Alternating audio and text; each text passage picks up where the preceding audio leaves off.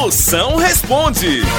Ai, moção, pior é quando a gente manda mensagem antes de beber, né? Porque minhas amigas me chamando para tomar uma cerveja e tal.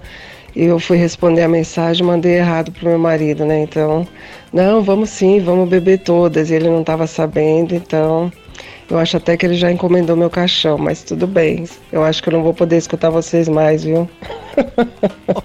meu caixão já tá encomendado. Diga a seu marido que você tava falando era sobre um chá de bebê. Tá entendendo?